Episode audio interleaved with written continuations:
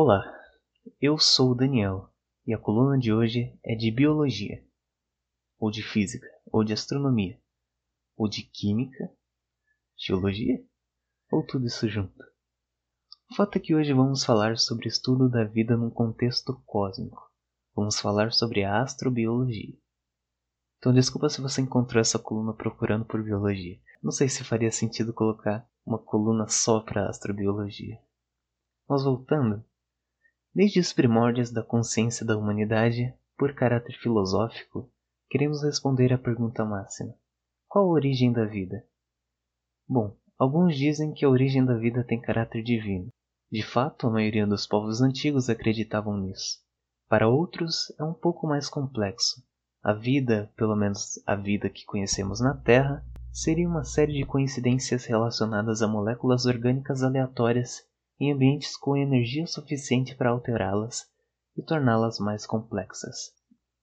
Essa tal sopa primordial se faz presente em um ambiente comum na Terra primitiva, com oceanos mais quentes e muitos geysers.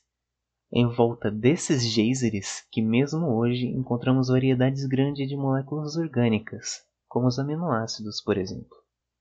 Há também a hipótese de que essas moléculas não sejam de origem de reações químicas aqui da Terra.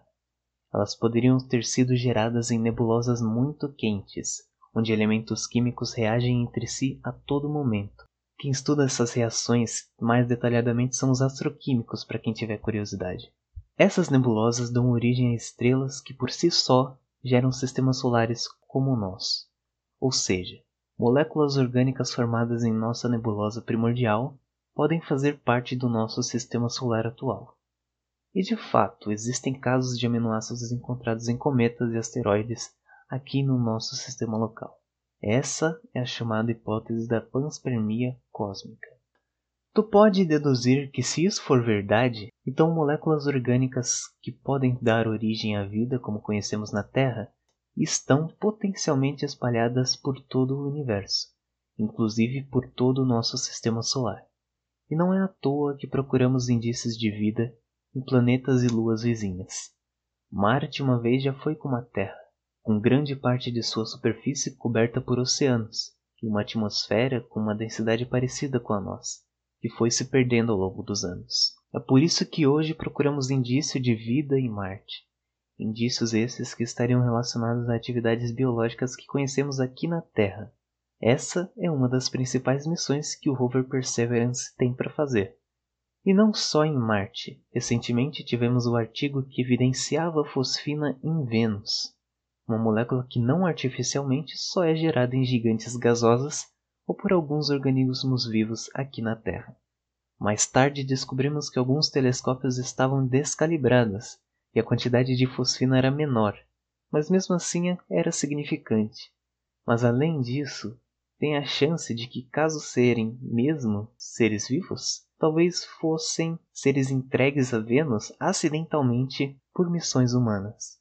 Há também no sistema solar uma lua chamada Europa, e essa é uma grande concorrente a abrigar vida. Ela tem grandes quantidades de água e apresenta atividade sísmica, Aliás, na minha opinião, ela é uma das luas mais bonitas do sistema solar, graças a essa atividade sísmica, que cria desenhos na superfície de gelo dela. Essa é concorrente porque, semelhantemente à hipótese daqui da Terra, ela apresenta muitos geysers em seu oceano, que, mesmo escondido por gelo, podem ser que apresentem os primeiros indícios de vida parecidos com a Terra. E você pode estar se perguntando por que eu sempre falo de vida parecida com a vida na Terra. Mas essa não deve ser a única forma de vida que pode ocorrer no universo. É apenas aquela que nós temos mais afinidade, que podemos estudar aqui e expandir para um universo macroscópico. Quem sabe como é a vida em outros sistemas solares, com a abundância de outros elementos químicos que aqui se faz pouco presente? Como esses elementos químicos evoluíram de forma que chegassem a uma complexidade que podemos chamar de vida? Para responder essas perguntas seria necessário definir o que consideramos como vida, que ainda é pobre de detalhamento. Um exemplo disso é a existência dos vírus e a discussão se eles são seres vivos ou não. Quanto a discutir a vida inteligente, nós entramos em um assunto mais delicado. Se houvesse vida inteligente além de nós no sistema solar, quase prontamente estaríamos cientes disso. Mas se não há no sistema solar, deve haver em outros sistemas, não é? Se existir vida inteligente no universo, como poderíamos saber? Como eles nos comunicariam?